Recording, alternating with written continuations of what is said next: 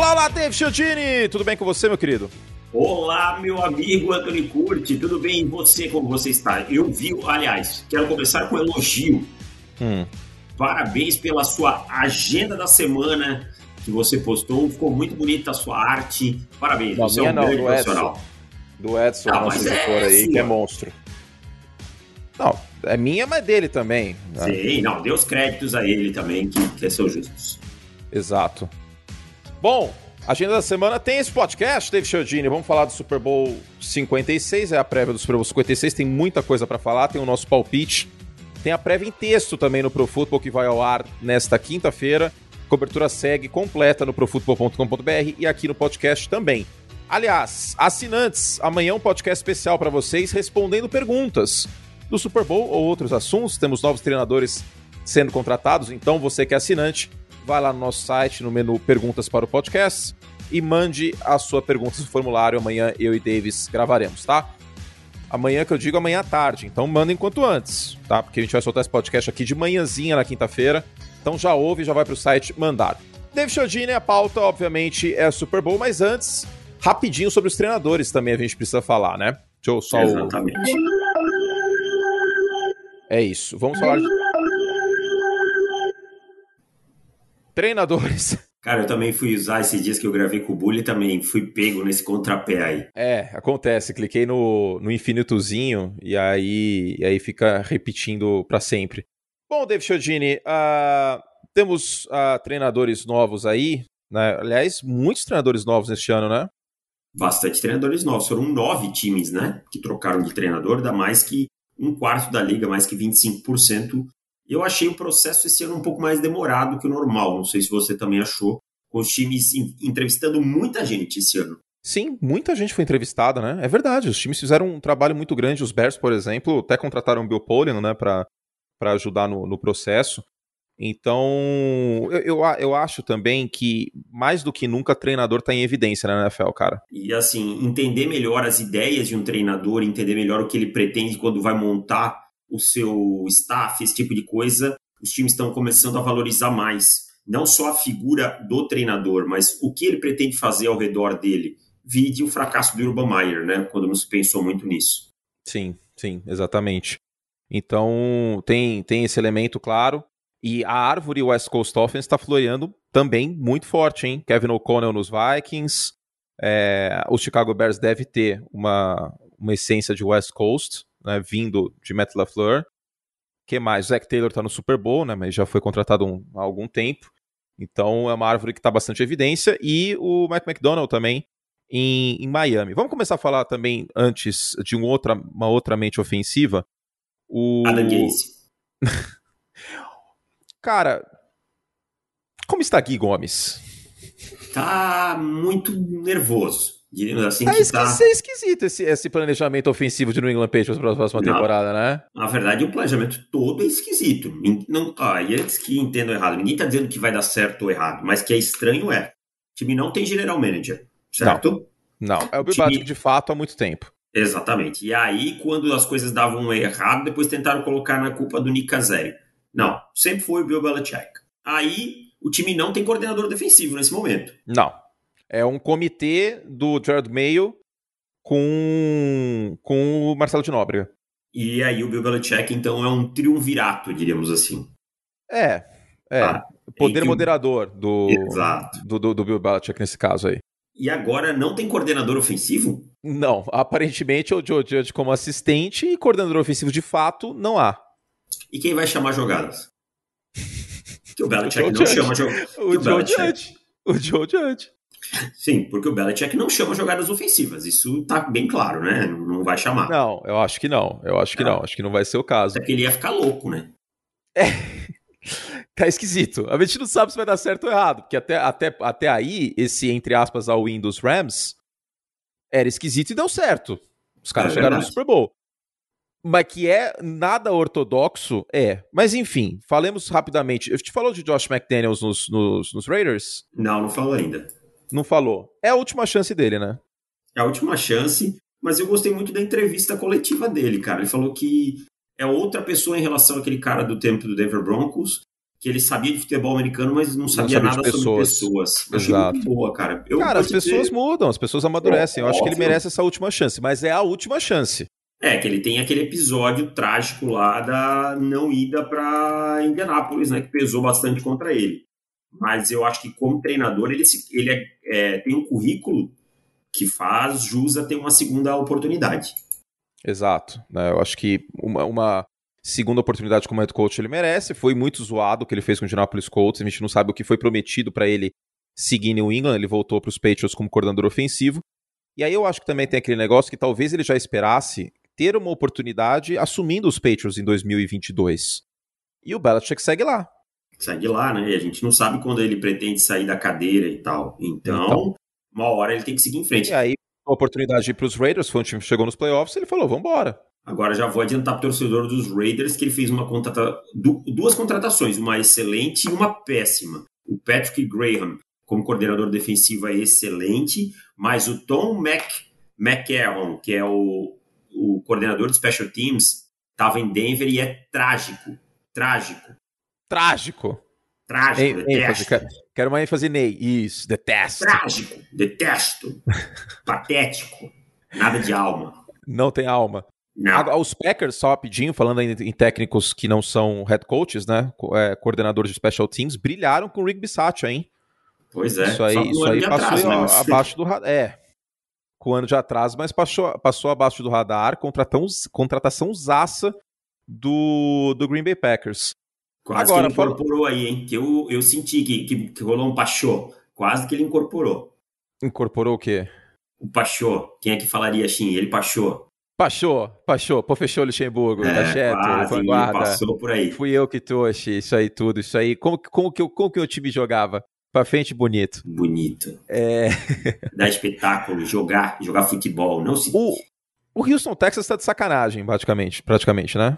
Isso aí a gente pode falar rapidinho. O Houston Texans está de sacanagem. Love Smith é sacanagem, né, cara? 64 anos, último bom trabalho em 2012. Nós estamos em 2022. Olha, 2012? 2012 com força, hein? É. Foi 2012, com, né? Com força. Vou pegar aqui a. Vou puxar a capivara dele. O famoso puxar a capivara. Puxar a capivara eu, aqui eu dos treinadores. Assim, ó, o Love Smith do 2012 você tá sendo, você tá sendo bacana, hein, com o Chicago Bears. Pra mim é 2010 o último bom trabalho dele. É. O que me espanta é o seguinte. Cara, me espanta muito isso tudo. O final do trabalho dele nos Bears não foi bom. Não. Certo? As pessoas nem lembram que ele foi treinador do Tampa Bay Buccaneers. Péssimo. Teve a pior campanha de 2014, inclusive. Aí ele ficou cinco anos em Illinois, no college, fez nada também de, de, de, empolgante. Foi demitido no meio da temporada de 2020 com 17 vitórias e 39 derrotas. E para complicar a cereja do bolo, a defesa do Houston Texans, da qual ele era coordenador, não era boa na temporada passada. Então, qual é a credencial, fora ter ido pro Super Bowl em 2006, que faz com que o Houston Texans vire e fale, tá aí, boa ideia. Nenhuma. Me parece um belo de um tank, tank e de novo um bode expiatório em Houston. É, e eu assim, eu não consigo entender nada que os Texans estão fazendo, sabe? Pensar tão a longo prazo assim, dois anos tendo um time muito ruim para se reconstruir, calma lá. Não sei, é tudo muito obscuro no, no, no Houston Texans, mas a contratação do Love Smith com certeza não me empolga em nada, pelo contrário. Eu não sou muito fã de criticar a contratação de treinador, porque a gente nunca sabe o que vai acontecer. Mas tem algumas exceções que eu acho que a gente pode criticar sim. É, essa é uma delas. Sem dúvida nenhuma, para mim, é uma da, das piores contratações de head coach dos últimos anos. Seguindo, Miami Dolphins.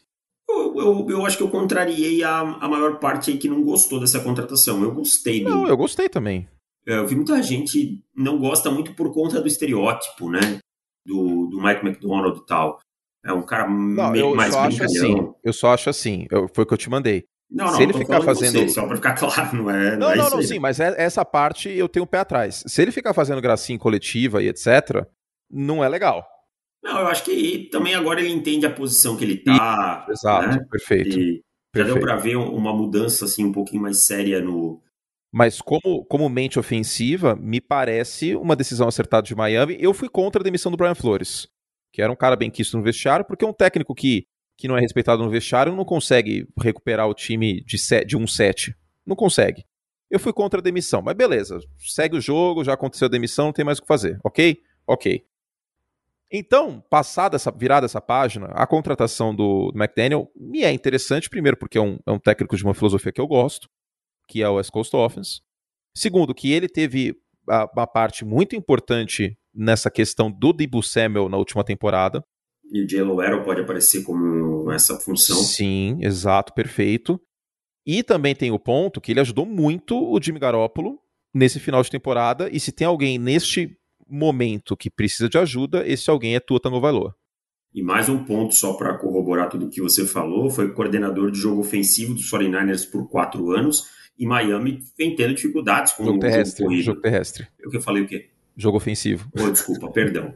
E foi. É, Miami vem tendo dificuldades pelos chãos nos últimos tempos. Sim. É um cara que desenhou grandes partes, grande parte das corridas utilizadas são, foram desenhadas por esse cara nos 49ers. Então, é uma perspectiva boa para mim, sabe?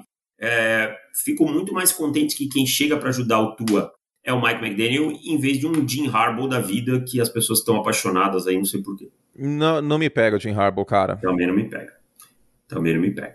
Não me pega, eu não sei se é porque bom, torço para Michigan no college, demorou muito para engrenar. E eu acho que Minnesota e Miami tem que ficar feliz que seus times não contrataram o Jim Harbaugh, porque o Jim Harbaugh é. Emerson Leão. É, no amor tá tudo lindo, maravilhoso.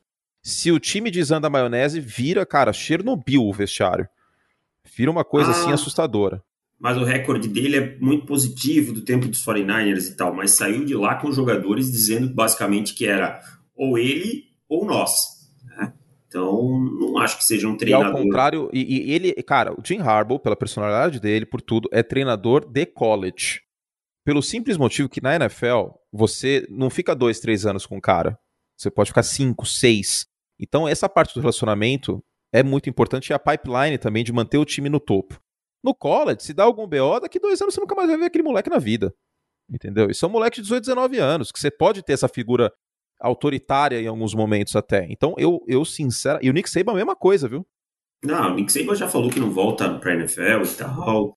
E, o e vou te dizer mais. Esse, a isso. burrada que ele fez foi ter ido pra NFL. Uhum. Se ele tivesse voltado pro college, estava com a aura dele de grande treinador intacta. Então, é isso. Eu gosto da contratação dele. E, brevemente, tem a questão do Kevin O'Connell também, outro coordenador de um cara que chamou ataque. Não é ele o principal responsável, o O'Connell nos Rams e o McDaniel nos, nos 49ers, mas vem de uma árvore que, que é positiva e que deve trazer coisas boas aí com Dalvin Cook, com, com Justin Jefferson. É, eu acho que Minnesota precisava desse, desse refresco aí, até porque o maior culpado pela não classificação dos Vikings não foi o Kirk Cousins. Não, não foi, né? O Mike Zimmer fez um trabalho muito ruim nos últimos três anos aí. E eu gosto também dessa contratação do O'Connell, merece um voto de confiança aí, o trabalho dos Vikings. Olha, gente, que a gente vai ver um ataque muito parecido com o do Sean veio, né? Claro, cada treinador coloca seu dedo e um ataque que, como formações, ju formações justas, é, é. play action, rotas cruzando o campo, esse tipo de coisa, né? Jet sweep, é, muito, muito wide receiver atacando em rotas que, duas na mesma profundidade e por aí vai. Tá, é por aí. Ok, vamos falar do Super Bowl então, que para isso que o povo tá aqui. Vamos falar. Acho que a gente falou, só falou faltar do Doug. Falou, faltou ah, falar Doug do Peterson. Doug Peterson. Sim, o Doug Peterson. Mas aí também é uma contratação que eu gosto, porque é um cara que foi bem no quando teve que lapidar um quarterback jovem, é que virou uma grande desgraça, cara. Que, cara, eu não, eu não escolho culpados. Eu não escolho culpados, cara. Entre, eu... entre Carson Wentz e Doug Peterson. A situação e foi, foi tão bizarra. Também, né? E Howie Road. Cara, virou uma bagunça isso aí. Tá todo mundo errado, velho. Tá todo mundo errado nessa situação. Então. Faltou o... um adulto na sala. Faltou um adulto na sala, entre os três. O Doug Peterson foi o que mais pagou o pato, né? Porque o Howie Roseman segue em, em, em Filadélfia. O Carson Wentz ainda é quarterback na NFL. E o Doug Peterson teve que ficar de molho aí esse tempo, mas agora tem uma oportunidade com o Trevor Lawrence. Fez um bom trabalho em 2016. Em 2017, no segundo ano, o Carson Wentz estava fazendo coisas que o Joe Burrow fez neste ano. Exatamente, era candidato ao MVP até se lesionar no final da temporada, né? É. E perdeu os playoffs. E aí apareceu a mágica do Nick Foles. Mas o Doug Peterson é um cara que, para mim, é muito respeitado dentro da liga e é um treinador que cinco anos atrás estava ganhando o Super Bowl. Então, é, fez coisas boas também como coordenador nos seus tempos de Philadelphia de Eagles, ah, de de Kansas City Chiefs, desculpa, ele veio, trabalhou nos Eagles também com o Andy Reid. Então é isso, cara. É, eu gosto dessa contratação, eu sei que muita gente torce o nariz, mas eu acho que está focado muito só na parte final do trabalho dele. O trabalho dele como um todo é bom. É, não acho que não é a pior contratação do mundo, não é a melhor, mas não é a pior, tá? E semana que vem no site tem vencedores e perdedores dessas contratações. Gente, eu não vou colocar os treinadores, tá? Então os treinadores contratados não vão estar, mas por exemplo, Eric Bieniemy é um perdedor. Tua Tagovailoa é um vencedor. Tua Tagovailoa é um vencedor e, e Kirk Cousins é um vencedor e por aí vai. É, Jalen Waddle também, um, um vencedor e, e, por aí vai. Devão, vamos lá então. Antes.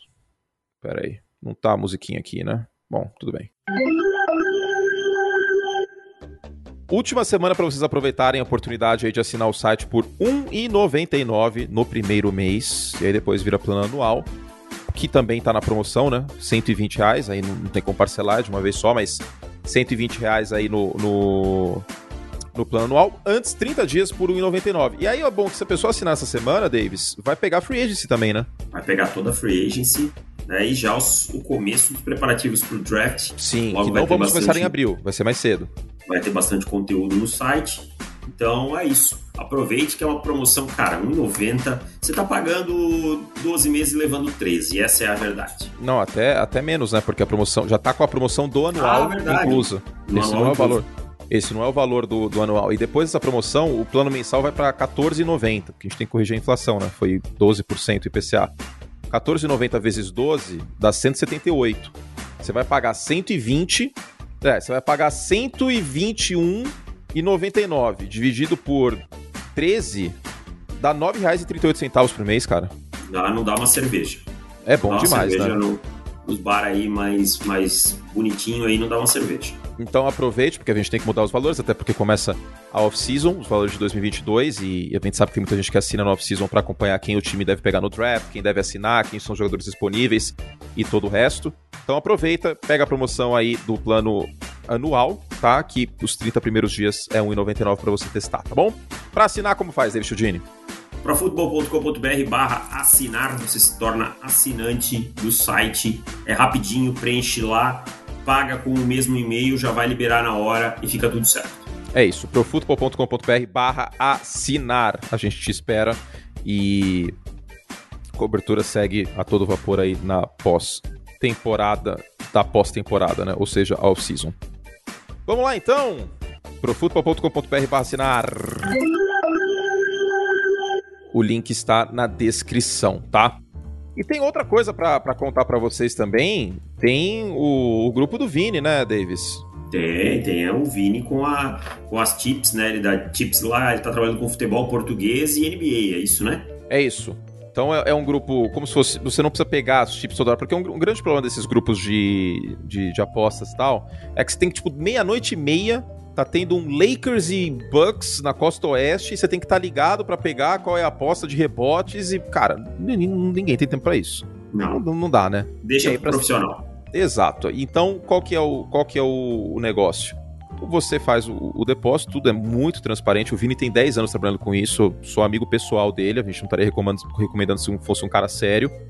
E aí eles investem essa grana e tem relatórios e, e etc. Como eu falei, são 10 anos de experiência trabalho totalmente transparente e com acompanhamento diário do investimento. Para mais informações, contato via WhatsApp aí para o Veiga Bets. 31 WhatsApp, tá? 31 9959 03 592. 31 9959 03 592 para saber mais informações sem nenhum compromisso. Só mandar mensagem pro pro Vini lá, pro pessoal que atende o, o cliente e, e ele vai explicar tudo certinho para você, explicar o investimento mínimo, como funciona essa questão da transparência que é muito, muito importante, tá bom? Então é isso, Vega Bets neste ano de 2022 com NBA Futebol Português e quem sabe também no futuro com NFL. Muito bom.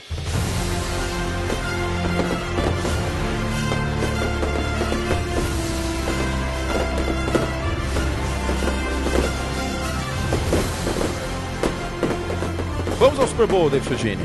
Bora lá. 20 minutos de programa já. É. É. Momento ápice da temporada, né? Eu vou te confessar que eu tô bem contente em ver esse Super Bowl diferente aí, sem a, as big estrelas que a gente era acostumado. É bem interessante. É a primeira vez que a gente não tem é, nenhum dos três cabeças de chave do topo, né? As três melhores campanhas da temporada regular no Super Bowl. Exatamente. Primeira vez na história. E, e aí, eu agora eu vou aproveitar para fazer uma pergunta.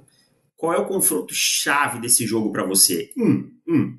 O chave. cara, não dá para fugir de Aaron Donald contra miolo da linha ofensiva dos Bengals, barra Joe Burrow se livrando rápido da bola, barra Zach Taylor chamando screen, barra jogo terrestre funcionando para tirar pressão. É, o duelo, o jogo pode se decidir aí. É. Eu acho que existe um, uma grande coisa assim nessa situação é os Bengals sobreviveram três vezes com o Joe Burrow fazendo milagres, né? Tudo bem, a defesa jogou muito bem contra os dois primeiros jogos dos playoffs, mas essa fórmula é uma fórmula que em algum momento ela quebra. É, você ganhar quatro jogos na pós-temporada com seu quarterback sendo extremamente pressionado e tal, é muito perigoso. E agora tem um ponto chave para quebrar, porque muito bem você falou, precisa se proteger do Aaron Donald. Mas e nos lados da linha defensiva? né? Tem o Von Miller e o Leonard Floyd, né? Não é uma missão tão é. simples assim. Exato. Então você tem. Ah, vou dobrar no Donald e no Leonard Floyd do outro lado. Fica o Von Miller. E assim vai. Então, é, é uma situação muito complicada para se ensinar e eles têm que ter executado um plano muito bom né, para se sair bem nesse jogo aí. A saída tática para isso, a meu ver, é algo que Cincinnati fez no segundo tempo é, contra os Chiefs. Correr bem na primeira descida, usar screen, colocar a bola na mão do Jamar Chase de alguma forma, especialmente se o Jalen Ramsey der um espaço para ele, o cushion na linha, o Jalen Ramsey recuar 5, 6 jardas esperando uma rota longa. O jogo terrestre fluir, como eu falei também, e o Joe Burrow correr de vez em quando é um elemento importante, porque aí, quanto mais coisa você der para essa defesa dos Rams, que é talentosa, pensar, pior para a defesa. Né? Mais ela hesita e mais o Aaron Dono, porque tem, duas, tem dois mitos que eu acho que precisam ser quebrados neste podcast, aproveitando que a prévia do Super Bowl e que a audiência vai ser grande. Aliás, faltou falar do Dennis Allen também no, no Saints, mas a gente vai ter tempo para falar sobre isso depois, num, num outro podcast. Um, não existe isso de, de rota slant, é três passos e quebra. O wide receiver ele tem que ler a defesa. Ajustar, né? Ele tem que ajustar a cobertura. Não existe uma fórmula de bolo que o cara vai lá e, rota, e joga toda a rota igual certo? Senão, senão todo mundo coloca alguém numa linha e vai cortar a linha de passe e acabou. Exato, seria ah, muito fácil. Né? Então daí a questão do entrosamento, que é muito importante, daí a questão de ser tão impressionante o entrosamento entre o Stafford e o Cooper Cup, mesmo estando no primeiro ano. Segundo ponto, muito importante. Não existe loucura de tipo, claro que em algumas jogadas sim, mas do, do, do pass rusher, na NFL, antes da jogada, eu falei assim: o que, que eu vou fazer agora? Vou para cima com tudo existe um planejamento de pass rush antes da jogada. Exato, você tem que ler a sua chave. O é. que, é a sua chave? Sua chave não é olhar para o quarterback, não é olhar para o running back tal. O jogador não pode ficar olhando para a bola. Ele começa olhando o movimento de um jogador X que está descrito na jogada, que é a chave dele. Por exemplo, o linebacker, ele vai ler o center. Se o center anda para trás, é um passe. Se o center anda para frente, é uma corrida. Tá? E aí ele vai tomar a ação. Estou explicando muito a grosso modo para tentar deixar claro. Tá? Então não é olhando para a bola e para o quarterback, senão vai tomar passe toda hora, vai tomar corrida toda hora. E ponto importante: se você corre com frequência, não é correr bem necessariamente, correr com frequência. Primeiro que você arma o play action, porque o play action, a isca são os bloqueios. O play Exato. action, a isca não é só entregar, fingir que vai entregar a bola, são os bloqueios. Que é as e chaves. Segundo, são as chaves. E um segundo ponto é que você faz a defesa ficar na ponta dos dedos. Então, o Cincinnati tem que fazer o quê? Esticar o campo horizontalmente, esticar o campo verticalmente, correr bem em primeira descida e executar. Se fizer isso, tem uma chance, por mais que esse duelo seja, entre aspas, favas contadas pro Aaron Donalds. E aí eu acho que tem um ponto do outro lado que está sendo esquecido, e eu até falei no, no nosso grupo, no Zap, que é os Rams foram o time que mais correu nessa pós-temporada. Tudo bem, correu em alguns momentos para gastar o relógio e tal, eu entendo, principalmente nas duas primeiras partidas. Mas contra São Francisco, não parou de correr, mesmo entendendo, mesmo tendo uma defesa que vinha produzindo bem contra o jogo corrido. E essa defesa de Cincinnati, ela tem cedido mais de 5 jardas por tentativa nos playoffs, tá? Eu não tenho dúvida que se continuar nesse ritmo, o Sean McVay, ele não é o Andy Reid. Ele vai é, correr. É. Ele vai correr. É. Tá? Ele vai correr por, pelo meio, ele vai criar estresse. E digo mais, com todo respeito ao que o Cincinnati Bengals fez no segundo tempo da final da AFC, se o Andy Reid não tivesse desistido de correr, tivesse focado no jogo terrestre, possivelmente nesse momento esse Super Bowl fosse outro. Sim. Vou, vou abrir um, um buraco aqui e trazer o final da pauta para o início da para o meio da pauta. Diga. Porque a gente está falando de, desse, desse matchup. Meu palpite é Cincinnati Bengals. Meu palpite é Los Angeles Rams. O palpite racional é Los Angeles Rams. Meu palpite, tanto racional quanto o, a minha premonição, né? O feeling é de Los Angeles Rams. Pelo aquilo que eu falei, a fórmula tá, é muito arriscada para quatro jogos seguidos nos playoffs. Eu entendo, concordo. Mas ao mesmo tempo eu não consigo apostar contra o Joe Burrow. Desculpa, não, não te entendi. Ao mesmo tempo eu não consigo apostar contra o Joe Burrow. Ah, eu, eu acho um, extremamente porque, porque em momento, em momento, quem é o melhor quarterback da NFL na pós-temporada em momento? Tom Brady, momento. Aaron Rodgers, momento, só momento. O momento é do Joe Burrow. Sim. O momento é todo do Joe Burrow. Ah, tem um grupo qualificado e tal, mas eu acho que o suporte ao redor nesse momento pesa muito. E, ah, venceu, tudo bem. Tennessee e, e Las Vegas eu não me surpreendi com a vitória de Cincinnati, mas confesso que depois de 21 a 3, realmente ali foi uma, uma coisa surpreendente. Agora, vai ter força para virar de novo uma, uma situação que não é favorito? Eu acho que os Rams têm muito talento, e é isso que é a favor do time nesse momento aqui. Então, mas Kansas City também tem, né, cara? E os caras anularam o ataque dos Chiefs no segundo tempo. Então, é, eu sinceramente não, não consigo descartar. Eu não consigo apostar contra o Joe Burrow mais. E é palpite, aquele negócio também, né? Tipo. É, é mais feeling que qualquer outra coisa. Se fosse um jogo de temporada regular, eu apostaria nos Rams. Eu apostaria nos Rams. Mas em sendo, em sendo Super Bowl e no momento que o Joe Burrow tá, eu acho que momento é uma coisa muito importante em pós-temporada eu vou com, com, com o Burrow. Mas é aquele negócio. É, é um jogo que. agora, um outro ponto também que é importante. Eu acho muito mais fácil e possível ter um sacode dos Rams em cima dos Bengals do que um sacode dos Bengals em cima dos Rams. Ah, não, eu concordo. Aí é só se acontecer algo muito é, fora da curva, né? E tal, para isso acontecer. Mas eu acho que talvez por toda a narrativa de como aconteceram as partidas, decididas com field goals e tal, uh, a gente esteja deixando um pouquinho o momento do Matt Stafford também de lado, que é um momento muito melhor. Ele teve um final de temporada regular bem claudicante, assim, né? Bem trôpego. E agora ele está com nove, nove jardas por tentativa e seis touchdowns, uma interceptação na pós-temporada. Então, é, é isso que eu falo. Os Rams têm tanto talento que, por vezes, o Matt Stafford acaba ficando escondido. É, é bem justo falar isso. Foi mais mencionado o Cooper Cup como MVP a temporada inteira e com mérito, com justiça, do que o Matt Stafford que passa a bola para ele.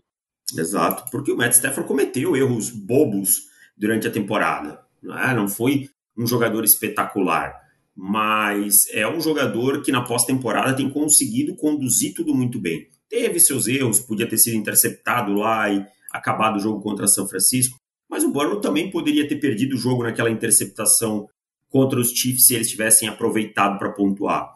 Então, eu acho que o Stafford também vive um grande momento nessa pós-temporada. Sim, sim. Mas sabe o que, o que me pega? Aquela quase interceptação do, do Jacques Starts. Sim. Mas isso a gente Burrow, viu mas o Joe Burrow também. Mas faz tempo que ele não tem uma interceptação bizarra como aquela. Bizarra como aquela faz, faz algum eu, tempo. Eu, Você acha que contra os Chiefs teve? Aquela interceptação contra os Chiefs não era para nem ele ter lançado a bola. Tá, ok. Ok. É que eu acho a do, do, do Tart mais feia porque é no meio do campo, cara. É, é que o Stafford erra a profundidade ali, tá? É. Fica, ele quer lançar por cima do Tart, né? Acredita no braço como um todo, se move e aí não consegue. A bola é no Van, não sei se era o Van Jefferson ou o Odell, nas costas do Tart. É, ou ele acredita que o Tart não ia recuar. Mas a bola do Joe Burrow contra o, o Kansas City Chiefs também ele não deveria ter lançado. Poderia ter perdido o jogo ali, sabe? Então, são dois grandes quarterbacks e tal. Eu, eu concordo com você que o momento do Joe Burrow é especial, até por ser um segundo anista, mas o Matt Stafford faz uma grande pós-temporada e roda muito bem esse ataque. Bom, coadjuvantes, David Chiodini, que podem decidir esse Super Bowl, porque a gente fala muito de Jamar Chase e o Jalen Ramsey provavelmente vai segui-lo na marcação, muito de Joe Burrow, muito de Matt Stafford, muito de Cooper Cup, mas eu acho que os coadjuvantes podem ter um papel muito importante nesse jogo, né? Vamos lá, você cita um de cada, eu vou citar um de cada time, você cita um aí, eu cito um. Eu vou vou citar um cara da defesa do, dos Rams, o Eric Weddle, para mim, pode aparecer muito bem, porque é um cara inteligente, patrulha esse meio do campo e pode tirar proveito. O Eric Weddle combatendo o Travis Kelsey, o Travis Kelsey não, o George Kittle foi muito bem no último jogo, tá?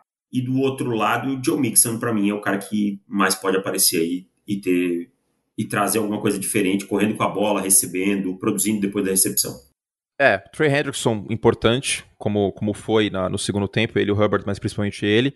Agora, eu acho que o jogo terrestre, fiz até um vídeo no YouTube hoje para quem quiser assistir, o jogo terrestre dos dois lados é vital, não é, não é coadjuvante não, é vital. Ele tem aura de coadjuvante, porque o jogo é quarterback mas na questão tática é muito importante para os Bengals correr bem com a bola para tirar a pressão do Joe Burrow, tanto psicológica como, como tática, porque aí a defesa fica na ponta dos dedos, como a gente falou. E no lado dos Rams, atrair o Jermaine Pratt e o Logan Wilson para mais perto da linha, porque aí você abre um espaço para o Cooper Cup trabalhar e, lógico, com o volume terrestre você abre a possibilidade do play action também. Então, o jogo terrestre para os dois lados é muito importante. Exatamente. E o Sean McVay ama usar esses conceitos cruzando nas costas dos linebackers, né? O Odell voltou a jogar muito bem, então é um ponto muito importante. Agora, nos Bengals, a gente também tem que se lembrar do confronto T. Higgins, seja contra David Long ou Darius Williams, que é uma vantagem, para mim, considerável dos Bengals aí, né? Sim, sim. Outro nome que eu acho que a gente tem que mencionar é o, o Jesse Bates, hein? Nome que a gente menciona faz tempo nesse podcast, mesmo quando não era tão falado o, o, o Cincinnati Bengals, o Jesse Bates vem sempre deu moral para ele, né? Sempre deu moral, é um jogador que, defendendo o campo em profundidade, tem um, um alcance muito grande. É, e, e os, eles vão precisar dos, dos safeties, porque os cornerbacks vão ter alguma dificuldade contra esse grupo do, dos Rams, né? Então esse, os safeties vão ter que patrulhar muito o campo aí, se aproveitar de qualquer chance para cravar um turnover. Entre os treinadores, os dois são jovens. Aliás, o Zach Taylor é mais velho do que o Sean McVay. Né? Embora o McVay tenha mais experiência, o Zach Taylor foi assistente do McVay, esteve junto com ele no Super Bowl 53, que os, os Rams foram derrotados pelo, pelo New England Patriots. Mas você acha que essa experiência a mais do McVay pode pesar? Ou o Zach Taylor já quebrou os paradigmas e as críticas que muita gente tinha, incluindo a gente, em relação ao comando e a cara do time ser uma cara dele? Não, eu acho que pesa, eu acho que pesa sim é, McVeigh aprendeu grandes lições, né? Que a fórmula nem sempre vai funcionar, que é preciso ter plano A, B e C. Então eu acho que a experiência conta e conta muito. O Zach Taylor é, é um treinador ok para bom, né? Teve um janeiro muito bom.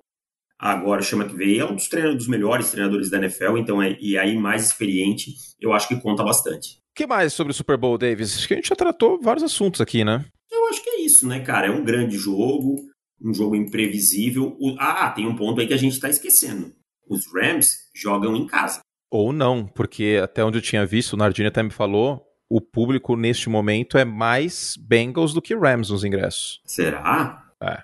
Ô, oh, eu... isso eu tô e eu não duvido. surpreso. Eu não duvido, cara. Os Bengals não vão pro Super Bowl desde 88. É, deve ter sido uma corrida insana por E tem aquele negócio né? de que Los Angeles só quer ver time vencedor e os Rams estão se tornando vencedor agora. Então, sinceramente, não sei, cara. Não sei se, se é tão em casa, não. Claro que a atmosfera é em casa, etc. Mas pode ser que a gente venha muita gente, veja muita gente de laranja aí, como vimos muita gente de vermelho semana passada, semana retrasada. É, só que a questão é que os 49ers tinham uma proximidade maior, né? Isso é Sim, mais fácil para claro, chegar. Claro. Então, Cincinnati, você tem que atravessar o país. Mas eu acho que é isso, cara, sobre o Super Bowl. É um grande jogo, um jogo imprevisível. Não quero ficar parecendo aqui que eu acho que os Bengals não puderam ganhar, porque eu falei muita coisa dos Rams, mas é porque os Bengals são a grande sensação, né? E aí eu acho que às vezes é, o trabalho dos Rams acaba ficando um pouquinho de lado é, na mídia em geral. É isso. É isso. É Dá, isso. Vai, vai, dar o seu palpite ou Não, ficou? Mantenho, mantenho com Bengals. Bengals. Meu palpite é Bengals 34 a 31. Olha só, dos Simpsons. É, é dos Simpsons, cara. Eu vi. Mas o dos Simpsons não é fake isso aí. Eu fui, eu é fui atrás. É. No Simpsons foi Miami e Cincinnati. Ah, tá. Não, pra não ficar igual ao dos Simpsons, é 28 28 a 27.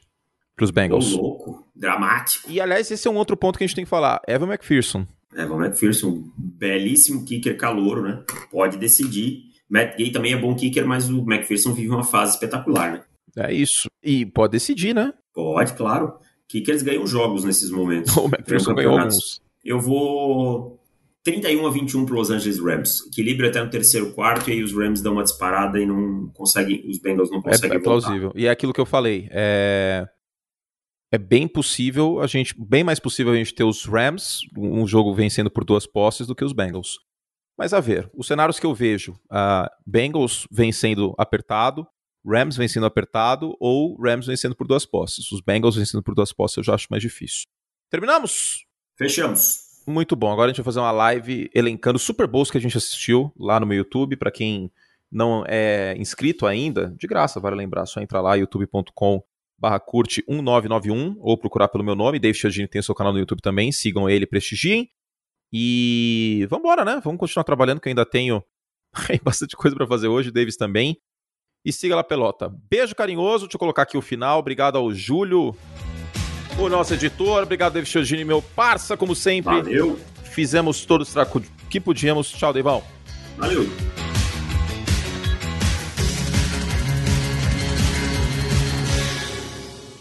Lembrando que a temporada acaba, mas o Pro Futebol não. Tá em looping. Uhul, vai continuar. Assina nosso site, profutbol.com.br assinar. Amo vocês. Tchau.